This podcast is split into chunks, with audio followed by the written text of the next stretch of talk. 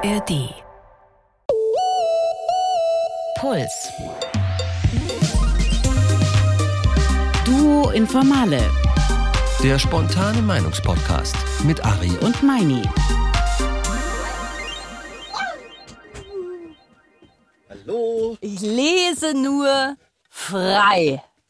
Ich bin so aufgeregt. Ja, hier auf dem Tisch steht ein Kalender und da steht frei. Ich glaube, ein langes Wochenende und hier ist äh, ein so ein Schwimmring, ein bunter. Aber ich glaube, jetzt müssen wir erstmal sagen, hallo zu Duo Informale, unserem Hallo. schönen Podcast mit Ariane Alter. Und Sebastian Meinberg. Mensch, das haben wir gut gemacht. Haben wir richtig gut gemacht. Hier geht es immer um was. Natürlich geht es um was. Mhm. So ist es im Leben und so ist es auch im Podcast. Es gibt jedes Mal eine Frage, die wir persönlich beantworten werden, aber wir wissen nicht, welche Frage es ist. Und deswegen liegen hier so Requisiten und da raten wir dann rum, was wohl heute das Thema sein könnte. Und dann kommt da unsere Meinung so zustande. Da kann man sich natürlich fragen, für eine Meinung schalte ich doch nicht ein. Habt ihr absolut Aber recht. Das Gute ist ja, dass die Redaktion sehr lange recherchiert hat für dieses Thema, uns mit Fakten, und wenn ich sage uns, dann meine ich euch und uns, Ja. ähm, ver, vergnügen, füttern und versorgen wird. Und am Ende gehen wir hier alle schlauer raus. Ich finde das ein tolles Format. Absolut. Ja.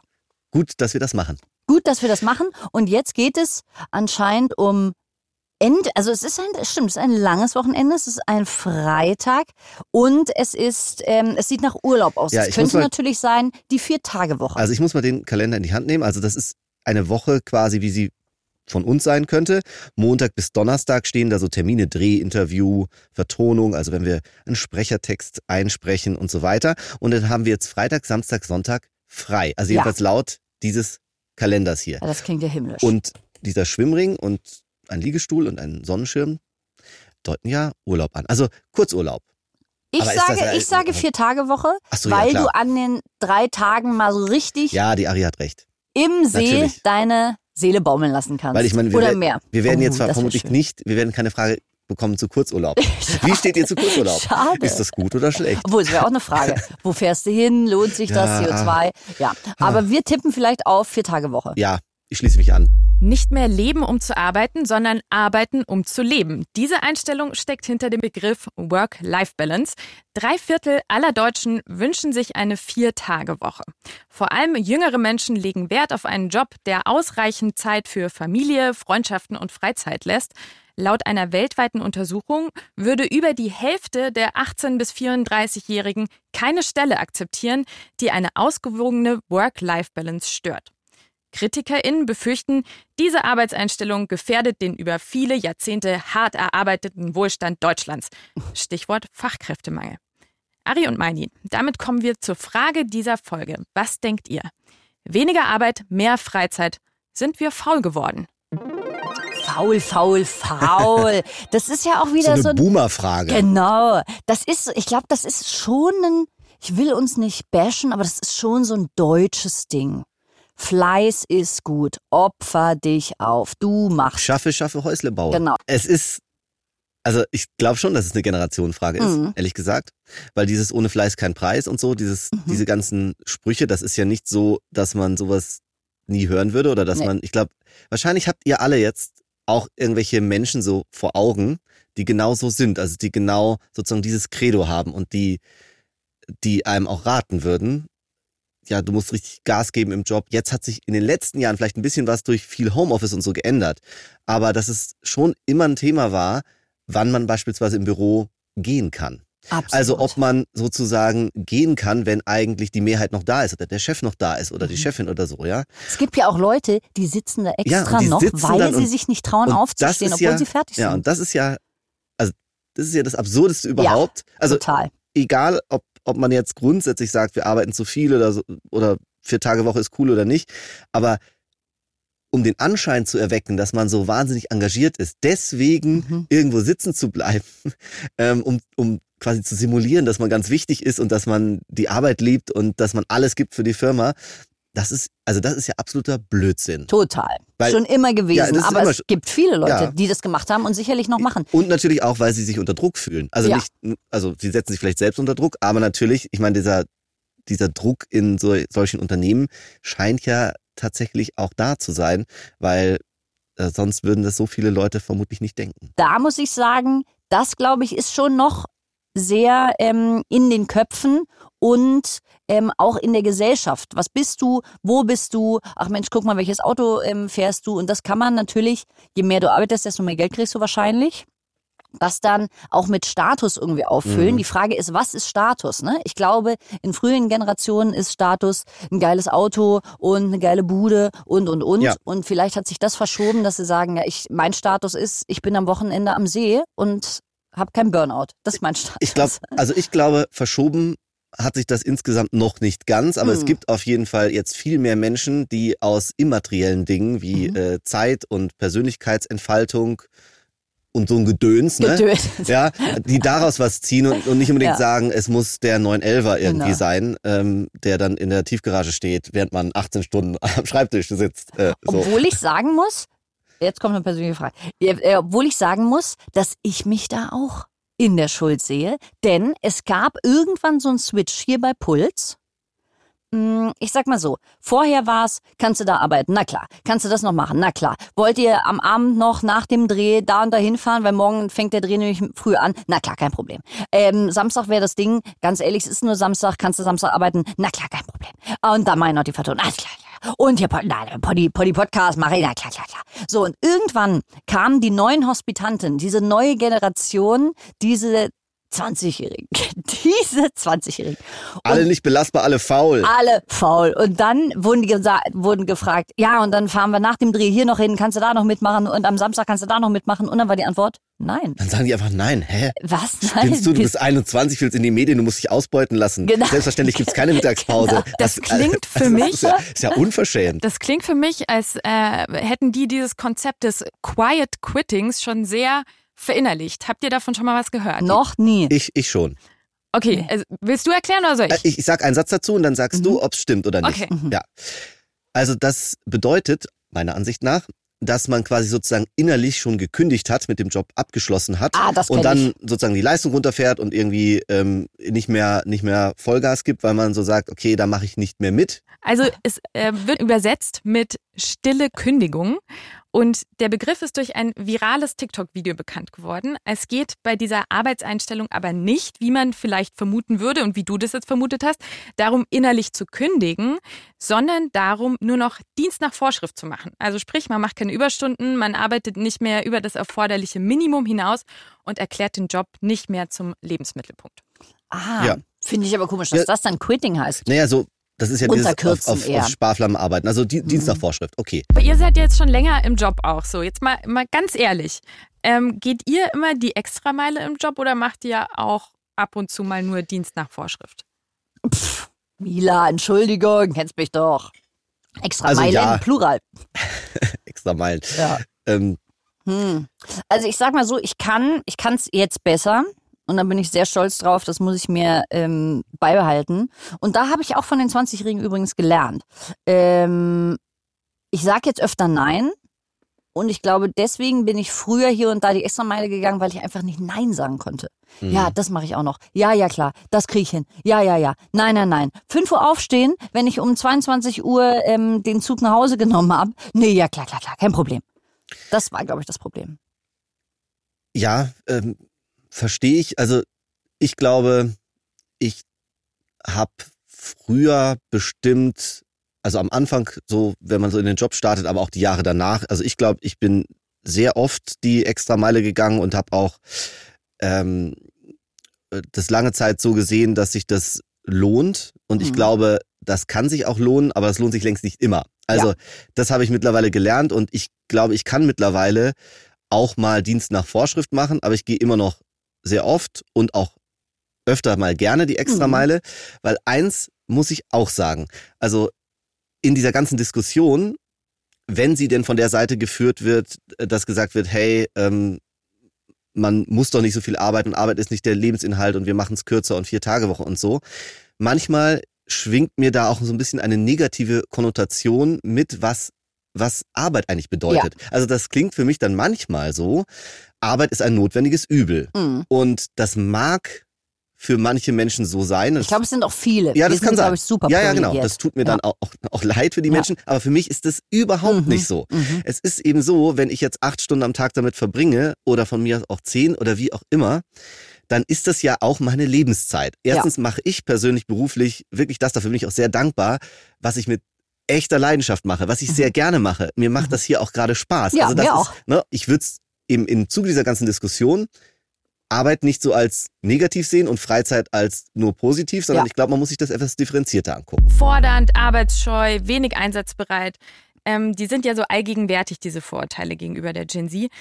Und die Frage ist ja, stimmen die überhaupt? Und es gibt wissenschaftliche Umfragen, wie viele Stunden pro Woche die Menschen im Schnitt arbeiten wollen. Und das Ergebnis ist, es gibt bei der Gen Z eigentlich keine Unterschiede zur vorherigen Generation. Also die jungen Menschen wollen nicht kürzer als früher arbeiten unbedingt. Sie wollen halt anders arbeiten. Und ich glaube, das ist der entscheidende Punkt. Und das sagt auch Isabelle Vivian. Sie ist Tischlerin und Influencerin und versucht unter anderem auf Insta ähm, Handwerksjobs wieder attraktiver zu machen. Und das würde ich euch gerne mal vorspielen. Wir sind ganz, ganz weit weg davon, faul zu sein. Wir haben einfach ein anderes Wertegerüst, was auch darauf aufbaut, dass wir gesehen haben, wie auch mit unseren Eltern im Job umgegangen wurde, was für ein Frust sich teilweise aufgebaut hat. Und ähm, es war, glaube ich, damals, also in den vorherigen Generationen, schon nicht richtig, die Fachkräfte so zu behandeln, wie sie teilweise behandelt worden sind. Und jetzt wird einfach quasi ein Cut gesetzt.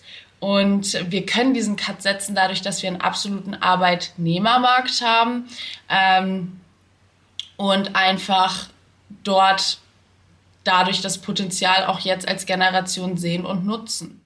Total. Ich knüpfe jetzt nochmal an die Story an, von wegen, ich mache ja am Samstag auch nochmal beim Puls ja, ja. Und dann kamen die Hospitantinnen Mhm. und haben gesagt, nee, machen wir nicht. Und dann dachte ich, das muss ich zugeben.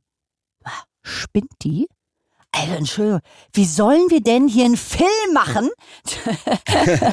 und dann ähm, kommt die am Samstag nicht Das mit, weil Werk ist Samstag größer ist. als du. Genau, also Entschuldigung. Und natürlich, der Protagonist kann nur am Samstag, dann ist das ja gar nicht mehr möglich und so.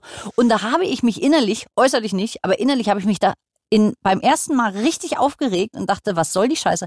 Und dann habe ich mal drüber nachgedacht und merkte, Ariane, du bist nur neidisch. Weil die, die Person macht dann Cut und sagt, nee, am Samstag treffe ich mich mit meinen Freunden und das ist für mich nicht wichtiger oder weniger wichtig und das ist einfach ein Termin und deswegen mache ich das nicht. Ich glaube auch, dass äh, die neuen Freiheiten vielleicht, die sich gerade die jüngere Generation, aber das machen ältere Menschen ja vielleicht genauso, äh, diese, diese Freiheiten, die sich nehmen, dass das was Gutes ist, und zwar die Mhm. Freiheit zu entscheiden. Genau. Das heißt ja dann nicht zwangsläufig, der Samstag ist immer raus oder so. Nee. Ähm, sondern das heißt einfach, okay, ich schaue mir meine eigenen persönlichen Mhm. Prioritäten an und entscheide dann, wie das, wie das ausgeht. Also, weil es kann ja gut sein, also so würde ich das für mich sehen, äh, dass ich mich dann trotzdem auch mal an dem Samstag für die Priorität Arbeit entscheide, weil ich sage, hey, das ist ein wahnsinnig cooles Projekt, das Mhm. liegt mir am Herzen Mhm. und das geht jetzt halt nur am Samstag. Dann mache ich's und dann rufe ich Kumpels an und sage, hey, es wird Genau. halt nichts mit Fußball schauen jetzt Ja. heute. Habe ich auch schon oft gemacht. Mhm. Habe ich, glaube ich, ähm, früher zu oft gemacht. Also Mhm, da, da genau. war, genau, Ja, da ja, war ja. sozusagen die feste Priorität Arbeit. Ja. Und ähm, da ich bin da vielleicht auch noch nicht so ganz am, am Ende so des, Mhm. des Prozesses. Und ich sag mal so, die Gen Z ist, ähm, als sie noch zur Schule gingen, freitags hatten die immer ein Date auf der Straße, da äh, bei Wind und Wetter. Das ist, glaube ich, das Gegenteil von faul. Ne? Und ähm, da gibt's auch einige, die sich, was weiß ich, jetzt in der letzten Generation äh, sehr engagieren. Ich glaube, diese Menschen, die ähm, versuchen, auf den Klimawandel aufmerksam zu machen, Ja, ja. das ist also, genau das Gegenteil von, ja, nee, ich chill am See. Was genau, soll das also, denn? Aber ich sehe das auch so, dass äh, dieses Faulsein, das ist, das ist eigentlich total antiquiert. Ja. Weil ähm, das bezieht sich ja nur darauf, okay, äh, wenn man arbeitet, ist man nicht faul, also Ja. Lohnarbeit. Ja. Erwerbsarbeit. Und wenn man sonst was macht, was ja auch sehr sinnvoll sein kann, Ja. was Engagement sein kann, auch die Beschäftigung mit sich selbst oder Ja. Entspannung ist ja sinnvoll. Ich meine, wir reden alle darüber, die Leute sind äh, überlastet, die kriegen äh, irgendwelche Krankheiten, kriegen Burnout und so. Ja. Das ist ja am Ende, wenn du das ganz kalt gesellschaftlich siehst, ja auch so, ja, das ist auch scheiße. Ja. Äh, ne? Dann Und fällt, es kostet auch. Ja, das kostet auch Geld. Ja. Mhm. Dann fällt der Mensch aus, dann muss der teuer behandelt werden. Alle müssen irgendwie zum äh, Psychotherapeuten und so. Äh, ja, das, was ist denn das? Also ich meine, Ja. das ist ja für eine Gesellschaft sowohl wirtschaftlich als auch emotional ja auch totaler Bullshit. Da lohnt es sich auch nochmal einen Blick auf die Zahlen zu werfen. Die Ausfalltage wegen psychischer Belastungen haben laut einer der größten bundesweiten Krankenkassen im ersten Halbjahr dieses Jahr um 85 Prozent im Vergleich zum Vorjahr zugenommen. Oh, Psychische Erkrankungen gehören seit Jahren zu den drei Hauptgründen für eine Krankschreibung. Und bei einer Studie des Konstanzer Instituts für betriebliche Gesundheitsberatung gaben knapp 40 Prozent der Befragten an, dass psychische Belastungen am Arbeitsplatz wie Burnout, Überforderung und Depression eine eher große oder große Bedeutung in ihrem Unternehmen haben, Tendenz steigend. hei, hei, hei. Ja. Vielleicht dann doch die Vier-Tage-Woche. Ich wäre ja dafür. Belgien hat es ja auch gemacht und die haben gesagt, die haben es ausprobiert. Wo ich mir immer wieder denke, wenn ein Land es doch ausprobiert und es funktioniert, wieso gucken wir denn nicht ab? Also es gibt zumindest eine groß angelegte Studie aus United Kingdom. Laut der spricht tatsächlich einiges für die Einführung von so einer Viertagewoche. Die haben da die weltweit größte äh, Untersuchung gemacht zur Viertagewoche. 61 Unternehmen haben daran teilgenommen und monatelang die Arbeitszeit reduziert. Mit großem Erfolg, weil das Ergebnis ist, die Zahl der Krankschreibungen und Fehltage ist um 65 Prozent zurückgegangen. Und vor allem zeigt dieser Test aber auch, dass von der Viertagewoche eben sowohl die ArbeitnehmerInnen als auch die ArbeitgeberInnen profitieren. Denn ähm, dem Beschäftigten geht es gesundheitlich und psychisch besser und damit steigt auch die Produktivität, die Bilanz unterm Strich. Um 1,4 Prozent sind die Umsätze der Unternehmen gestiegen. Und deswegen wollen die meisten der Firmen diese Viertagewoche Mhm. beibehalten. Ja, das ist ja, finde ich, der äh, beste Beweis, oder ob es ein Mhm. Beweis ist, weiß ich nicht, aber zumindest ein gutes Argument, wenn Unternehmen sagen, wir gucken uns ganz rational die Zahlen an, Mhm. weniger Krankheitstage, cool, Mhm. Umsatz bleibt gleich oder sogar gesteigert, Mhm. cool, also machen. Ja. Äh, das ist ja auch gut. Ich finde, dass man das natürlich persönlich sehr emotional sehen kann und vielleicht auch muss. Das ist ja was anderes individuell. Mhm. Aber so gesellschaftlich und wirtschaftlich kann man sich ja ganz kalt angucken. Ja. Und wenn das dann am Ende auf dem Papier stimmt, Dann zwinge ich dich dann, dazu. Die Frage ist ja auch, wie arbeitet man in was für einem Ja. Umfeld? Weil wenn du dann vier Tage arbeitest und dann heißt es ja, du musst aber natürlich alles, also genauso viel schaffen Genau. und dann sitzt du dann da vier Tage, äh, zehn Stunden am Stück und äh, fühlt sich so unter Druck, weil, boah, ich, bis Donnerstagabend muss alles fertig sein. Dass es so ein bisschen jobabhängig ist, für wen die Vier-Tage-Woche in Frage kommt, das sagt auch Christine Merz. Die ist Personalerin bei der Firma Adito, einem Unternehmen mit 150 Mitarbeitenden an zwei Standorten in Bayern. Die Vier-Tage-Woche gibt es bei denen seit Oktober 2022 auf freiwilliger Basis und die Firma hat sich für das 190-100-Modell entschieden, sprich 100 Prozent der Arbeitsleistung in 90 Prozent der Zeit bei 100 Prozent des Gehalts. Und ungefähr ein Drittel der Belegschaft hat sich für diese Vier-Tage-Woche entschieden. Die, ähm, die Technik hilft uns immer mehr. Wir haben äh, letztens hier über künstliche Intelligenz gesprochen und wie die den Arbeitsmarkt, könnt ihr euch übrigens auch mal anhören, die Mhm. Folge, wie ähm, künstliche Intelligenz den Arbeitsmarkt ähm, äh, verändern könnte. Und da gibt's zum einen diese, diese, diese Angst immer, oh, die nehmen uns die Jobs, die KI nimmt uns die Jobs weg. Aber das geht natürlich zum Beispiel auch nicht, das muss man leider sagen, für die Polizei. Ne? Wenn die, also wenn ein, ähm, ich sag mal, privat geführtes Unternehmen ähm, oder ein wirtschaftlich ähm, rentabel sein müssendes Unternehmen ähm, schaut, okay, unseren Leuten geht's besser, wir haben mehr Profit, weil die kreativer sind, dann machen wir das mit der Viertagewoche. Wenn die Polizei jetzt morgen kommt und sagt, Leute, sonst haben unsere ähm, Männer und Frauen hier sehr viele Überstunden gemacht, äh, weil irgendwelche Fußballspiele sind und irgendwelche Demos wieder beschützt werden müssen. Ähm, wir machen jetzt die Vier-Tage-Woche. Dann traue ich mich nicht mehr so easy auf die Straße, weil dann einfach echt viel fehlt. Ja, aber, aber also, wenn man es sich genau überlegt, dann sind genau diese Jobs, die könnte man ja sofort umstellen. Also nee, sofort wahrscheinlich nicht, weil Mhm. man die Leute nicht hat. Also wir haben tatsächlich einen, einen massiven Fachkräftemangel. Ähm, wir haben aber mit Dominika Langenmeier gesprochen. Die ist VWL-Professorin an der Katholischen Universität Eichstätt-Ingolstadt.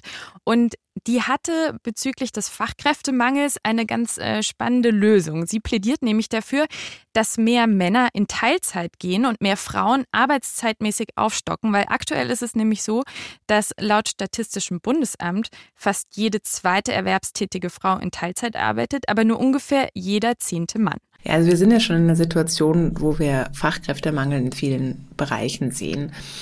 Wenn jetzt im großen Stil der Arbeitszeit wegfällt, verstärkt das natürlich die, die Probleme, die wir durch den Fachkräftemangel sehen, dass, dass deswegen Investitionen nicht durchgeführt werden können, ähm, dass Unternehmen Probleme bekommen, weil sie nicht die notwendigen Arbeitskräfte finden.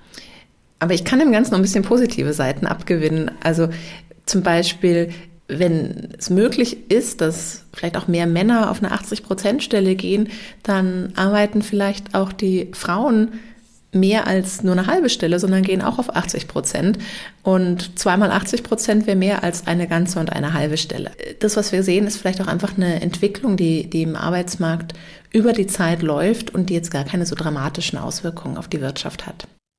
Also die Frau hat recht, äh, das, Ja. weil die, ähm, die ist von der Uni, wo ich studiert habe. Ich habe Ja. in Eichstätt studiert. Also das ist eine gute Das Uni und, ähm, ja. und das, äh, das sind kompetente Leute. Ja. ja, aber tatsächlich, also das, das Interessante daran, ich meine, äh, die, das ist ja nicht einfach irgendeine dahingesagte Meinung, die Mhm. ist ja VWL-Professorin, kennt sich aus und wird die Studienlage kennen. Also da scheint ja noch Potenzial zu heben zu sein. Also wenn du, wenn ein Paar ähm, ne, ein Kind kriegt, ich hab's auch im eigenen Bekanntenkreis. Ja, ich, nee, also im Prinzip, ja, jetzt habe ich Teilzeit.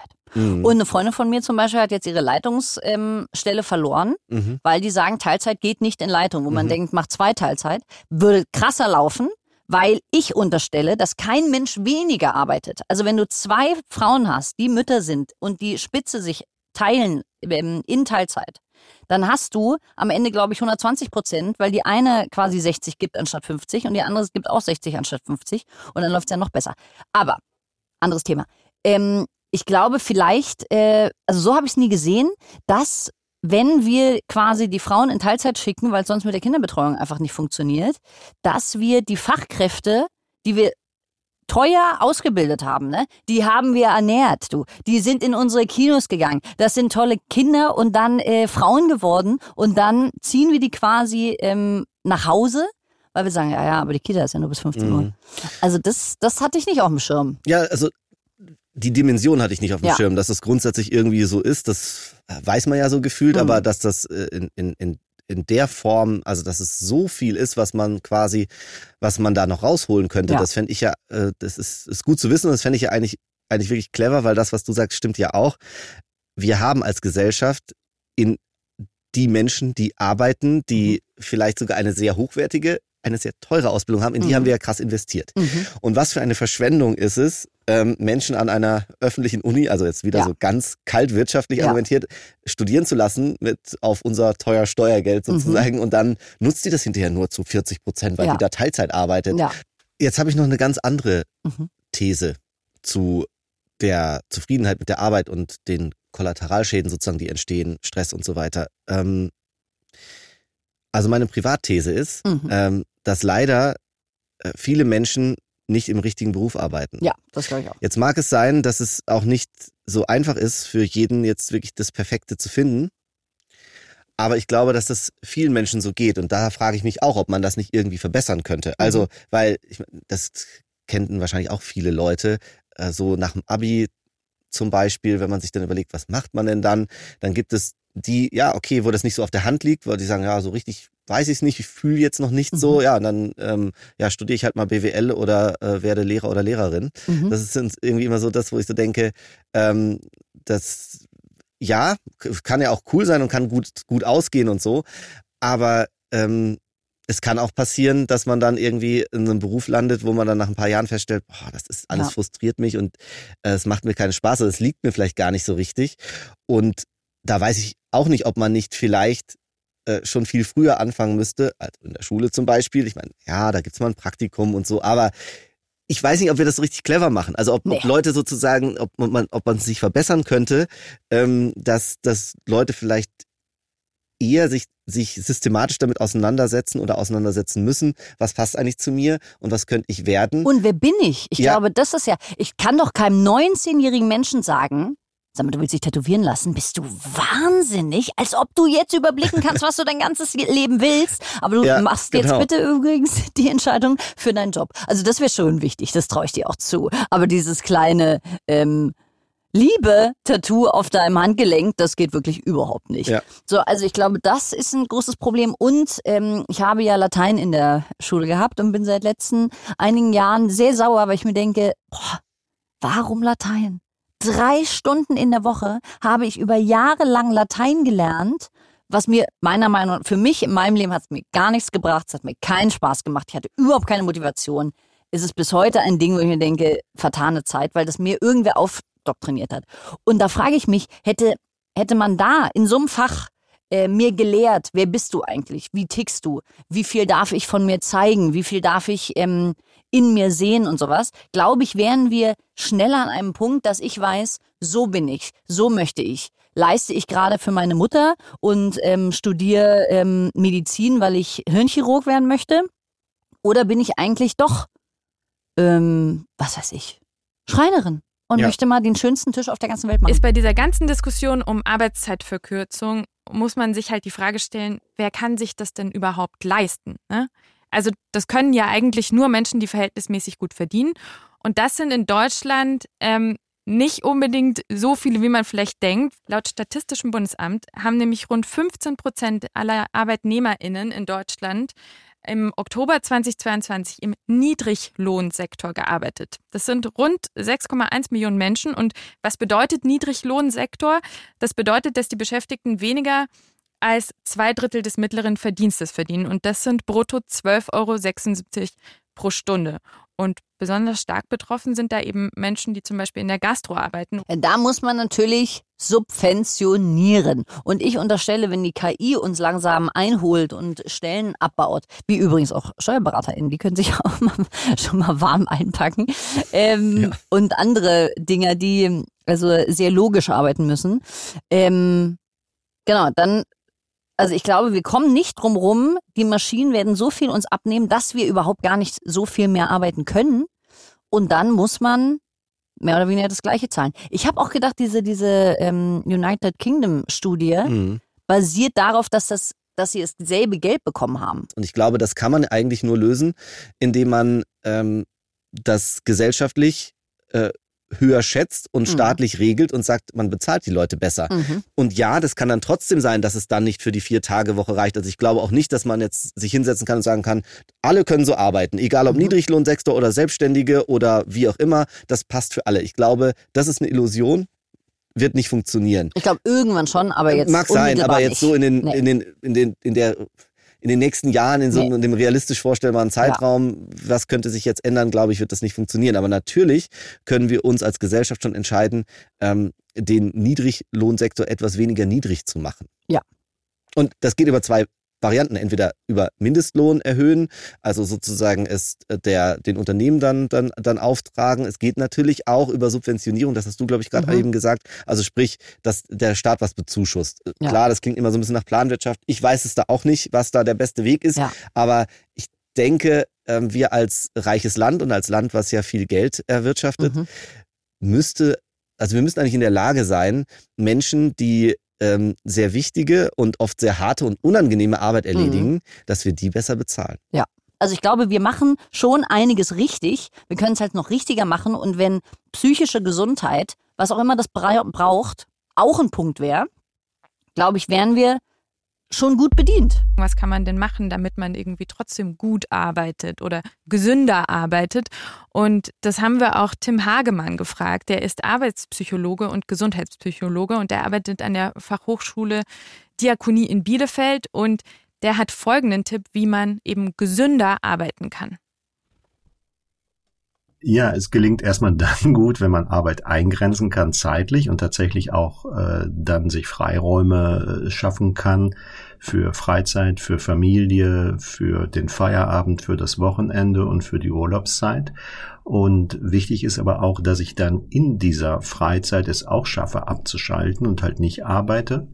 Und das bedeutet zum Beispiel ganz praktisch, dass ich Geräte voneinander trenne, die einerseits mit Arbeit und andererseits mit meiner Privatwelt verbunden sind, weil sonst wird es sehr schwierig, wenn ich in meiner Freizeit auf einmal auf meinem Handy eine WhatsApp sehe, die beruflich bedingt ist und der Mensch ist eigentlich nicht in der Lage, so ein Kommunikationsangebot dann auszuschlagen und dann gehe ich darauf ein. Insofern muss ich halt einiges tun, um tatsächlich diese Trennung auch herbeiführen zu können. Äh, das ist ja einer der schönsten Sätze, die ich je gehört habe. Der Mensch ist nicht in der Lage, dieses Informations was Angebot auszuschlagen. Kommunikationsangebot. Kommunikationsangebot. Äh, also ja, sehe ich auch so. Ich glaube, es ist auch, es ist für mich. Nee, also ich habe ja nur ein Handy. Ähm, ich habe zwei. Hab, ich habe ja nur ein Handy. Oh, also mir geht's so schlecht, Sebastian. Ähm, genau, und ich muss sagen, äh, mir fällt es schwer, das wegzulegen. Mhm. Oder wenn ich was kriege, fällt es mir auch schwer, nicht zu reagieren, weil ich denke, hm, also Punkt eins, da ist jemand, der braucht diese Antwort wahrscheinlich, sonst würde mir, mir der ja gar nicht jetzt schreiben. Ähm, aber will ich das jetzt? Und da geht's schon in meinem Kopf ja. los. Das stimmt schon. Also da ist total was dran, was der Mhm. sagt. Also ich würde das so mit dem Schlagwort Hygiene Mhm. Überschreiben. Also so ein bisschen so eine Arbeit-Freizeit-Hygiene betreiben. Ähm, ich mache das zum Teil. Also ich habe zwei Handys. Ich habe ein Mhm. Arbeitshandy und ein privates. Ja, es läuft auch viel über mein privates, eben genau Mhm. WhatsApp und da kriege ich da auch irgendwie eine Nachricht zum Dreh oder so. Aber wir arbeiten hier bei uns in der Redaktion, viele von euch werden das wahrscheinlich auch so machen, wir arbeiten mit Teams Mhm. und äh, das Teams läuft bei mir auf einem Rechner, ich habe auch zwei Mhm. Rechner, Mhm. auf einem Rechner und auf einem Handy. Mhm. Und beides kann ich, wenn ich das will, in der Freizeit komplett ausschalten und weglegen. Mhm. Dann habe ich immer noch mein privates Handy und ich habe noch einen zweiten Rechner. Mhm. Und das tue ich tatsächlich auch. Mhm. Weil, klar, sonst, gerade wenn du an so einem normalen Wochentag mal frei hast oder so, wo halt die anderen in der Redaktion arbeiten, da ploppt dann die ganze Zeit bei Teams und so, Ja. ploppt da was auf. Und das kann ich komplett beiseite legen. Aber ich glaube, das ist auch eine Frage von gesellschaftlicher Übung. Genau. Wenn absolut. sozusagen es allgemein eher Konsens ist, dass, Mhm. es, dass es sozusagen sowas wie feste Arbeitszeiten gibt und man darüber hinaus eben nicht arbeitet und nicht verfügbar ist. Oft sitze ich um 22 Uhr, Mila kennt das Game, ähm, um 22 Uhr auf dem Sofa und denke mir, Alter, frag ich, nee, aber jetzt arbeit, hm, aber das werde ich vergessen. Oh, ich habe eine Frage, aber die werde ich vergessen. Und dann schreibe ich, das ist jetzt nicht, das passiert nicht jeden Tag, ne? Aber dann schreibe ich, wenn du das liest, mach diese SMS, äh, oh, ich habe den Schirm umgeschmissen. Ja. Huch, der ist aus Stahl. Na, das ist ja massive. Ähm, wenn du das liest, dann bitte erst morgen. Das ist was äh, mit der Arbeit, ist aber überhaupt nicht dringend. Entspann dich, schön Feierabend. Aber äh, ich wollte fragen, bla bla bla. Mhm. Ne, und dann, ich mache das nur, weil ich es auf jeden Fall vergesse, aber wenn ich es morgen früh abschicken sollte. Und da habe ich immer schlechtes Gewissen. Ja, Deswegen wäre das gut, so eine Krankheits... Ja, ja, ich, ich, ne, das wird weitergeleitet morgen Ja, um ja, 9 Uhr. genau, genau. Okay, dann wäre es also aus eurer Sicht auch so ein bisschen Sache der Unternehmen, den ArbeitnehmerInnen mehr Flexibilität zu ermöglichen. Wie die künftige Arbeitswelt dann aussehen könnte, also wenn das gelänge, damit haben sich die KollegInnen vom Tagesschau Zukunftspodcast mal angenommen beschäftigt. Und ja, die Tagesschau könnte dann in Zukunft vielleicht so klingen. Die Deutschen haben wieder mehr Spaß an der Arbeit. Das hat eine Umfrage der Gewerkschaften ergeben. Als Grund nennen die Befragten bessere Arbeitsbedingungen. Viele Unternehmen bieten flexible Arbeitszeiten, sorgen für Weiterbildungen und mehr Mitbestimmung. Außerdem findet es eine Mehrheit motivierend, für ein Unternehmen zu arbeiten, das das Klima schützt und keine Menschen ausbeutet. Ist durchaus ein Argument. Wir hatten ja eingangs die Frage gestellt, weniger arbeiten, mehr Freizeit, sind wir faul geworden? Wie fällt denn da jetzt euer Fazit aus? Also ich glaube nicht, dass wir voll geworden sind. Ich glaube, wir haben nur verstanden, dass Arbeit ähm, nicht alles aus meinem Selbstwert äh, bestimmen muss, ne? sondern dass ich auch eine private Person sein kann. Ähm, das muss man jetzt nur hinkriegen, dass das für Arbeitnehmer und ArbeitnehmerInnen und ähm, den ArbeitgeberInnen auch funktioniert. Und ähm, ich glaube, ein zentraler Punkt ist, ich weiß nicht, wie oft ich in meiner Arbeit gehört habe, naja, es ist ja keine OP am offenen Herzen. Weil da kannst du wirklich Mhm. nicht, also wenn die läuft, musst du dabei bleiben. Aber man, aber ich kann ja an ein paar Händen abzählen, wie oft man das Gefühl hatte, dass es wirklich keine OP am offenen Herzen ist, weil am Ende wird es dann doch, ah ja, das muss jetzt sein und hier und da. Und vielleicht sollten wir uns auch nicht so ernst nehmen in unserer Arbeit und das mal ein bisschen entspannter sehen, dass es ein Teil von unserem Leben ist und nicht das ganze Leben. Da glaube ich, kommen wir am Ende bei einer Vier-Tage-Woche raus und wenn man das dann noch so bezahlt, dass alle mitmachen können, wenn sie wollten, wäre das richtig cool. Ja, ich gebe dir insofern recht, dass ich auch nicht glaube, dass wir faul geworden sind, sondern dass wir oder viele sind sich dieser ganzen Problematik einfach bewusster geworden. Mhm. Und dass Arbeit, wenn wir hier von Arbeit reden, dann meinen wir oft diese bezahlte Arbeit, die Lohnarbeit, Mhm. dass das nicht das einzig gesellschaftlich Wichtige und Wertvolle ist. Das ist vielleicht auch mittlerweile etwas klarer, aber ich weiß gar nicht, ob wir da schon so weit sind. Mhm. Ne? Weil es gibt auch viele andere wichtige Dienste, die man für sich und für die Gesellschaft so tun kann, die jetzt nicht klassischerweise Arbeit sind. Mhm. Was die Vier-Tage-Woche angeht, äh, glaube ich, dass das absolut ein gutes Modell ist, was man auch wirklich mal ganz ernsthaft ausprobieren sollte. Aber, und das ist ja manchmal, finde ich, so in diesen Diskussionen das Problem, das muss natürlich selbstverständlich nicht nur Ja. und für alle gelten, weil das wird nicht für alle funktionieren, das muss auch nicht und das wird Mhm. vielleicht auch nicht jeder wollen und jede. Mhm. Und das finde ich auch in Ordnung. Aber wenn man, es kann ja auch ein, wir sind ja ein marktwirtschaftliches Modell, was wir da so, so haben. Also warum soll es nicht im Wettbewerb nebeneinander bestehen? Ja. Dann gibt es 30 Prozent der Unternehmen, die das machen, mit allen Vor- und Nachteilen, die sich dann so rauskristallisieren, fair enough. Und ich glaube, dass es für viele Jobs und viele Menschen echt eine gute Idee wäre. Und sogar die Unternehmen werden wahrscheinlich, viele klagen über Fachkräftemangel, hey, da habt ihr einen, vielleicht einen Benefit. Mhm. Ne? Die Unternehmen werden möglicherweise auch davon profitieren. Also ich wäre dafür, aber würde auch davor warnen, dass man sagt, das, Das ist jetzt, ist jetzt das, so für das, immer. das ist jetzt Für so das alle. Ding und für alle und so weiter, sondern man muss, glaube ich, damit leben, ähm, dass man für komplexe Probleme nicht nur eine Lösung findet. Schließe mich an. Herzlichen Dank. Ja, das war doch sehr schön. Ja. Vielen Dank, dass ihr zugehört habt. Wir Ich bin danken. jetzt auf jeden Fall ähm, viel äh, schlauer geworden und frage gleich mal meinen Arbeitgeber, ob der mich genauso bezahlen kann, aber für vier Tage. Ja. Weil dann werde ich tatsächlich auch effektiver und noch kreativer, wenn Vielleicht- man über den Teich guckt. Vielleicht also, führen wir nee. dieses Gespräch jetzt gleich nach diesem Podcast. Ja, Ihr, ihr werdet möglicherweise äh, demnächst hören, ob wir unseren Job immer noch haben oder ob, äh, piept's bei dir raus. Oh ob Mann, das Mist. nicht so geklappt hat. Ja. Wir haben viel über Freizeit gesprochen, aber jetzt haben wir noch einen Tipp für euch, was ihr in eurer Freizeit machen könnt. Auch eine Herausforderung, Ja. das zu bestücken. Aber Ja. jetzt haben wir wirklich ein Zeit, zeiteinnehmendes Hochkultur-Event, würde ich fast sagen. Fast.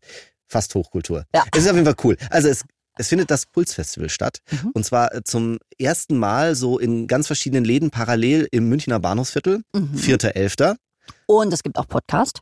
Ja, und, Workshops. Workshops und geile Acts aus Bayern und der Welt. Also Party, Party, Party. Und man kann noch was lernen. Wenn ihr Tickets noch haben wollt, es gibt noch ein paar, dann könnt ihr auf pulsfestival.de gehen und euch die schnappen. Ich habe gehört, die sind sehr preiswert, weil wir alle mitnehmen wollen. Autorin war Maike Vöckersperger. Redaktion Mila Hahner und Antonia Schlosser. Hosts Ariane Alter und Sebastian Meinberg. Schnitt Matthias Almer. Tonmischung Hanna Meyer. Grafik Eva Barreuter, Veronika Grenzebach und Lea Tanzer.